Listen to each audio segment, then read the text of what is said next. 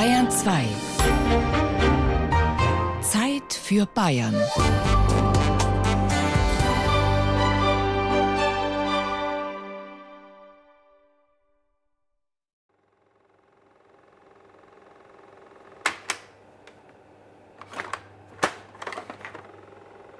Der Diakasten verströmt einen modrigen Geruch. Jahrelang war er samt Dia-Projektor in einer Holzkiste verschwunden. Der Projektor leuchtet noch, aber klemmt immer wieder. Der Schlitten zieht die Dias nicht mehr automatisch vor die Linse. Bei jedem Bild muss ich nachhelfen. Dann kommt das Bild. In einem blauen Schneeanzug stehe ich mit vielleicht vier Jahren auf zwei kurzen Plastikschieren auf einer verschneiten Wiese. Rechts und links halte ich einen Skistock mit roten Tellern. Ich meine mich erinnern zu können, wie mich die Plastikbretter unter den Füßen am Gehen hinderten. Steil genug zum Rutschen war es eh nicht. Ein zweites Bild. Mein Vater und meine Mutter auf Skiern in einem Schlepplift. Vor ihren Beinen stehen meine Schwester und ich auf Skiern. Es gibt das Foto, aber ich kann mich an die Szene nicht mehr erinnern. Eine Buckelpistenabfahrt als Teenager oder die Tiefschneeabfahrten meinem Vater hinterher sind mir eher in Erinnerung. Und heute? Hin und wieder fahre ich zum Tourenskifahren in die Berge, unabhängig von Skiliften. Über Schneekanonen und Skiliftpreise muss ich mir dabei keine Gedanken machen. Höchstens darüber, ob es angemessen ist, für ein Wochenende einmal quer durch Bayern in die Alpen zu fahren. Mit meinen zwei kleinen Kindern aber stellt sich plötzlich die Frage, vererbe ich meine Skibegeisterung? Will ich meinen Kindern jede Saison für mehrere hundert Euro neue Skier und Schuhe kaufen, dazu noch Stöcke und einen Helm? Will ich tatsächlich für eine vierköpfige Familie 100 Euro für einen Tagesskipass ausgeben? Hinzu kommen schneearme Winter und eine Tourismusindustrie, die es schafft, weiße Bahnen in die Berge zu legen, während rechts und links davon Bäume und Wiesen grün und braun sind. Ende November, unterhalb vom Ochsenkopf im Fichtelgebirge, sind die Zweifel schnell verflogen. Der Winter setzte in dieser Saison überraschend früh ein. Der Liftbetreiber Andreas Schreier fährt mit seinem Geländewagen routiniert eine verschneite Straße hinauf zum Gipfel. Am Boden und auf den Bäumen liegt eine dicke Schneeschicht. Die Seilbahnen am Ochsenkopf gehören dem Landkreis Bayreuth, der Stadt Bad Berneck und den Fichtelgebirgsgemeinden Bischofsgrün, Fichtelberg und Warmensteinach, die sich zu einem Zweckverband zusammengeschlossen haben. Ihr Ziel ist es, den Fremdenverkehr zu fördern. Der frühe Schnee ist ein gutes Omen für eine gelungene Wintersaison. Also hier sind halt äh, ja, speziell Wanderer unterwegs, die auch den Schnee sich anschauen und am Gipfel mal hochgehen, weil am Gipfel haben wir schon über 25 cm Schnee. Kostbarer Schnee. Etwas weiter oben trifft Andreas Schreier auf seinen langjährigen Mitarbeiter Thorsten Streitenberger. Der ist bereits mit der Schneeraupe unterwegs und zieht Loipenspuren für die Langläufer. Einmal frei. Ist das klassische Spuren machen? Nee, no, das ist zu wenig, siehst ja. Aber zum also Angläden ist super, also geht einmal frei. Lang darf der Schneehöhe her.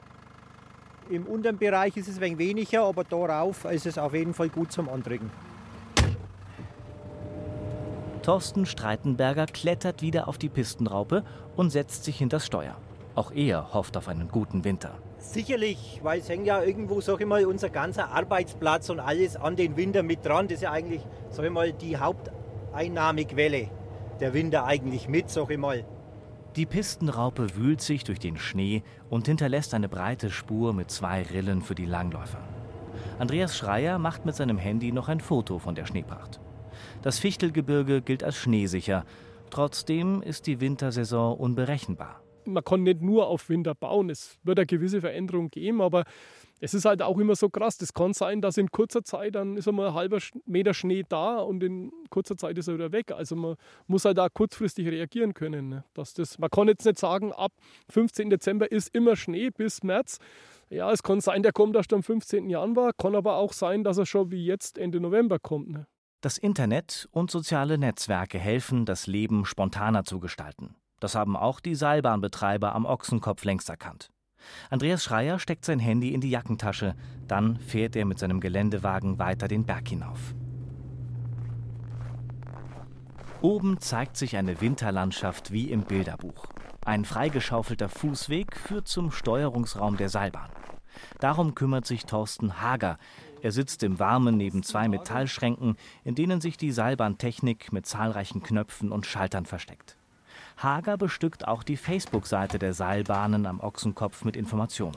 Andreas Schreier zeigt ihm seine mitgebrachten Handyfotos. Ja, wenn ein bisschen was vom Schnee mitzieht und von der Maschine, genau. Ja, wir haben ja heute früh praktisch einen, einen Beitrag gemacht. Der ist jetzt irrsinnigerweise bis jetzt über 20.000 Mal geklickt worden. 25.000 Mal jetzt fast mittlerweile. Innerhalb von vier Stunden, ja. Also man sieht schon, das Interesse am Winter ist durchaus da. Wo sitzt ein Bild, müsstest du gleich kriegen. Und äh, konstant schreiben, der Zustieg wäre von Neubau über die Blemmelalm. Rollerbahn wäre praktisch der Zustieg. Da ist die Leute mhm. gespurt. Ja, alles klar, wunderbar. Gehen wir das gleich weiter an die Langläufer. Der Schnee und das Wetter werden sich nicht nach den Skifahrern richten, aber die können sich nach dem Schnee richten. Wer flexibel ist, kann richtig gute Schneebedingungen im Fichtelgebirge vorfinden.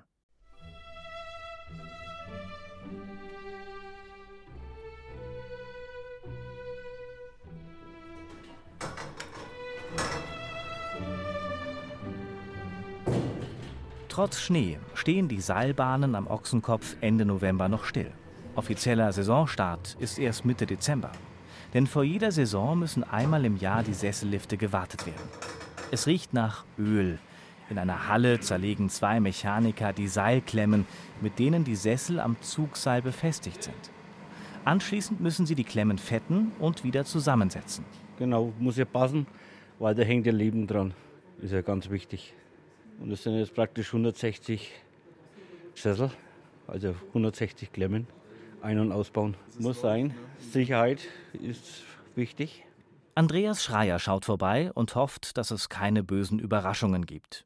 Defekte Teile kann er nicht gebrauchen. Es gibt einfach keine Ersatzteile mehr. Also es sind, wenn man es was jetzt die Steuerung betrifft und so weiter, äh, das sind immer nur Teile, die repariert werden, soweit es möglich ist. Oder auch der Motor und so weiter. Es kann nur repariert werden. Es gibt keine Ersatzteile mehr.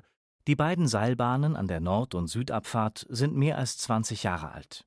An Wochenenden bilden sich an den Ochsenkopfliften Schlangen mit langen Wartezeiten. Daher hat der Zweckverband bereits im Jahr 2017 einen Neubau beschlossen. Statt Sessel sollen dann Kabinen mit einer doppelten Förderleistung die Gäste auf den Gipfel transportieren. Der Vorteil: Fahrgäste können auch einen Schlitten, Kinderwagen oder ein Fahrrad mitnehmen. Genügend Kundschaft gibt es offenbar. Über eine Pistenerweiterung wurde auch schon nachgedacht. Wenn man da Kapazitäten erhöht, muss man natürlich auch seitens des Forstes gemeinsam überlegen, welche Bereiche wir dann auch baumfrei machen, damit eben auch die Piste verbreitet werden. Weil das ist ein ganz wichtiger Aspekt. Die Piste muss natürlich auch die Gewährleistung haben, dass man auch, wenn man die Kapazität nahezu verdoppelt, dann auch die Möglichkeit hat, hier äh, problemlos und auch wunderbares Skifahrgenuss zu bekommen. Und es gibt noch mehr Ideen, erzählt Andreas Munder vom Tourismusbüro in Fichtelberg. In einer neuen, modernen Bergstation soll es Möglichkeiten zum Essen und Verweilen geben. Auch wenn die Sonne längst untergegangen ist, würden die Gondeln noch Gäste auf den Berg und wieder hinunterbringen. Damit wäre dann auch ein Gipfelerlebnis unterm Sternenhimmel möglich.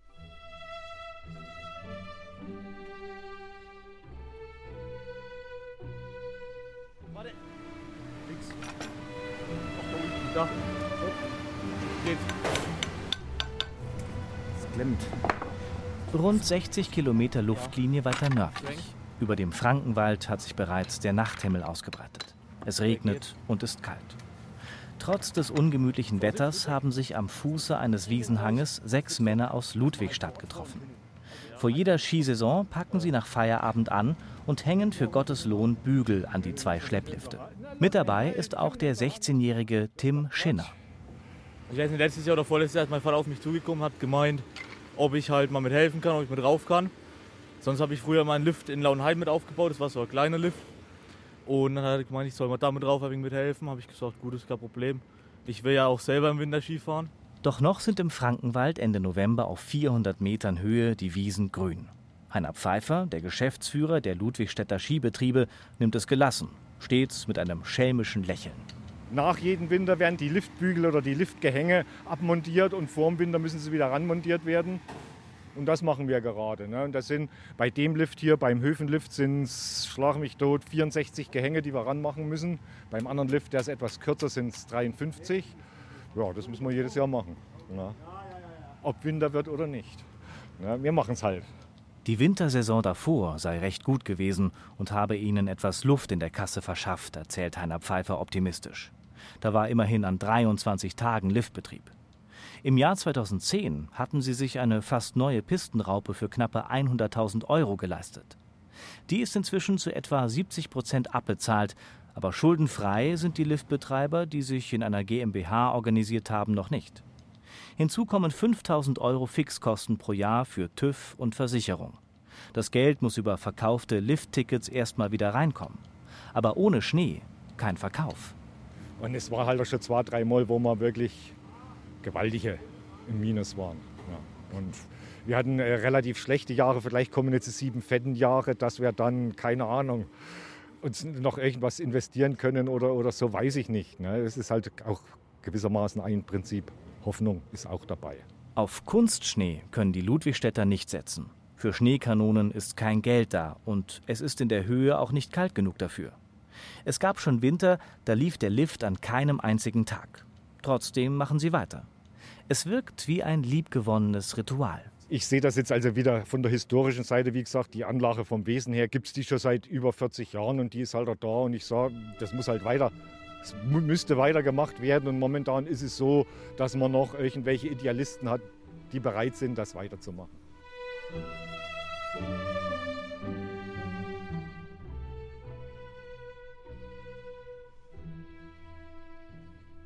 Und ich, ich mache auch weiter.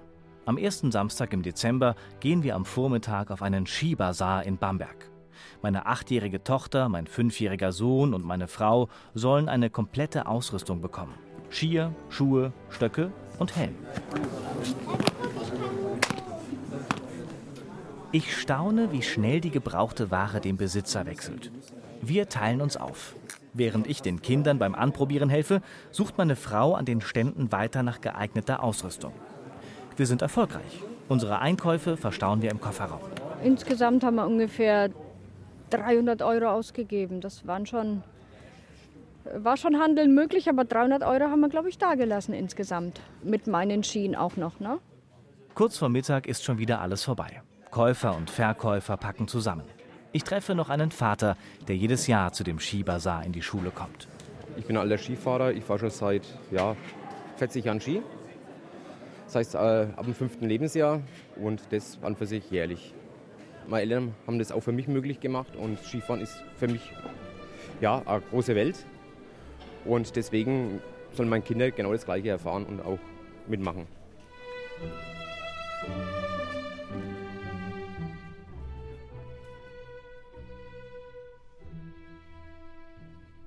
An einem Wochenende im Dezember machen auch wir uns mit unserer neu erworbenen Ausrüstung auf die Fahrt ins Fichtelgebirge.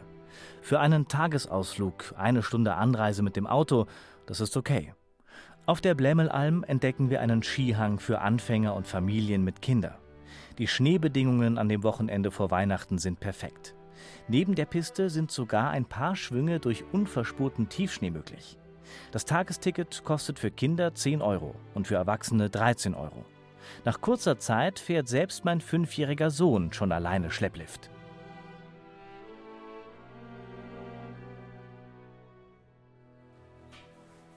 Was wir in unserer Kindheit erleben, prägt uns ein Leben lang. Daran muss ich denken, als ich den 63-jährigen Liftbetreiber Hermann Nickel in Oberwarmen-Steinach treffe. Er geht ins Haus, zieht seine Winterjacke aus. Auf dem Küchentisch liegt bereits sein dicker Ordner mit Fotos und Zeitungsartikeln. 1954 hat sein Vater am Geiersberg einen Skilift für Wintersportler aufgemacht. Da kann man jetzt sehen, das war mein Vater. Unten an der Talstation, an den Liftantrieb. Ne, da war da der Motor dann drin.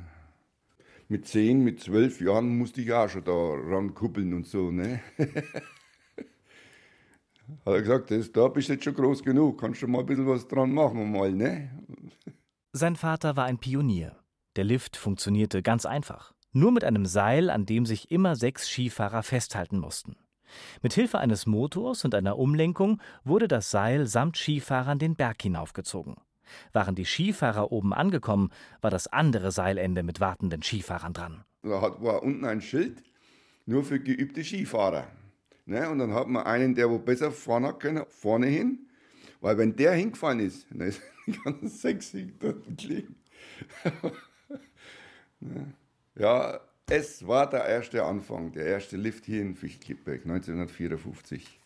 Hermann Nickel erzählt, als würden die Skifahrer direkt vor seinen Augen umpurzeln. So präsent sind ihm offenbar noch die Erlebnisse aus seiner Jugendzeit. Immer wieder half er Wintersportlern aus der Region Nürnberg am Lift. Eines Tages auch einer jungen Frau, in die er sich verliebte. Am Ochsenkopf wollte ich eigentlich fahren, aber der war so vereist. Und dann bin ich hier gelandet und habe ich meinen Mann kennengelernt. ja, und jetzt ja, bin ich schon 37 Jahre hier. Erzählt Lieselotte Nickel. Der Liftbetrieb und seine Gaststätte wurden für das Ehepaar zum Vollerwerb.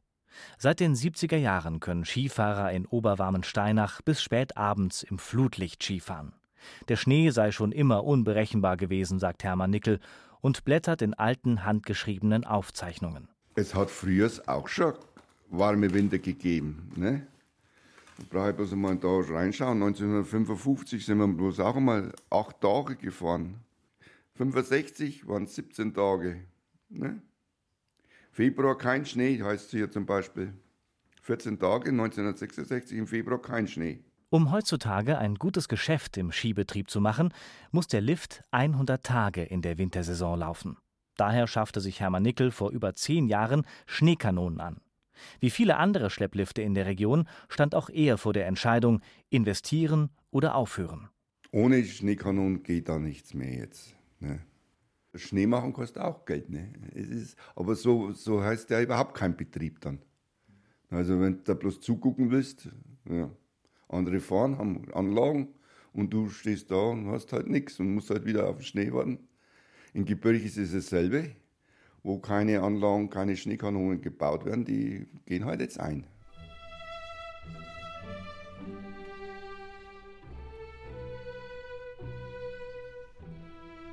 Auch im Fichtelgebirge haben Schlepplifte zugemacht. Ende November war in dieser Saison der erste Schnee da.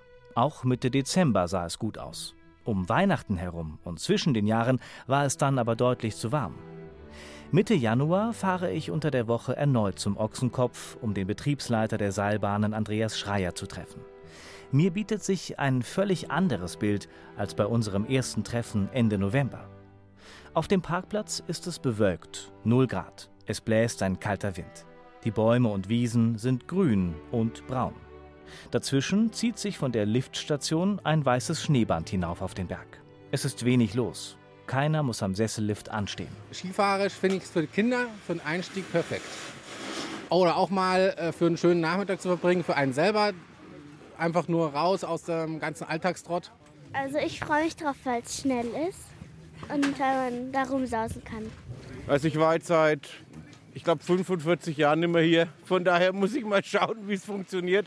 Aber im Internet steht, es geht eigentlich, weil die Pisten gut präpariert sind. Aber leider nutzt man es eigentlich zu wenig. Ne? Man hat es nicht weit, man hat um die 100 Kilometer und fährt lieber 300, 400 Kilometer nach Österreich, anstatt dass man Heimat nach Urlaub macht.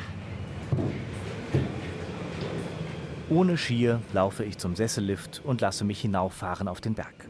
Unter mir tapst in einer Reihe eine Gruppe Schneeschuhwanderer durch den festgefrorenen, wenigen Schnee. Längst gibt es eine Vielzahl von Freizeitaktivitäten rund um den Ochsenkopf, die Region ist angewiesen auf den Tourismus, ob mit oder ohne Schnee.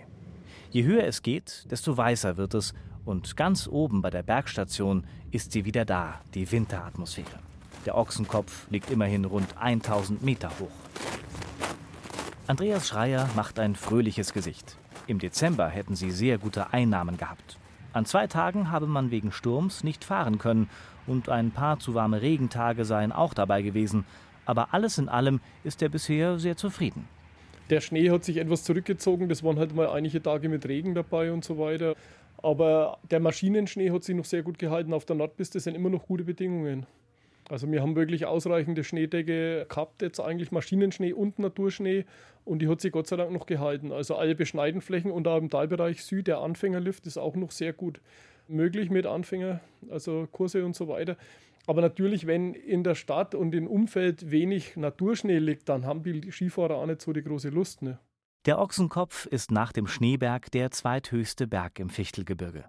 Im Durchschnitt war hier in den letzten Jahren an 80 bis 100 Tagen pro Saison Skifahren möglich. An Hängen ohne künstliche Beschneiung waren es nur halb so viele Tage. Weniger Skitage bedeutet weniger Einnahmen. In Oberwarmensteinach, ein paar hundert Höhenmeter tiefer, steht Mitte Januar der Schlepplift am Hempelsberg still. Trotz Schneekanonen gibt es große braune Flecken auf der Piste. Der Hang gegenüber, am Geiersberg, ohne künstliche Beschneiung, ist praktisch schneefrei. Heftiger Regen hat Liftbetreiber Hermann Nickel eine Rinne in die Lifttrasse gerissen.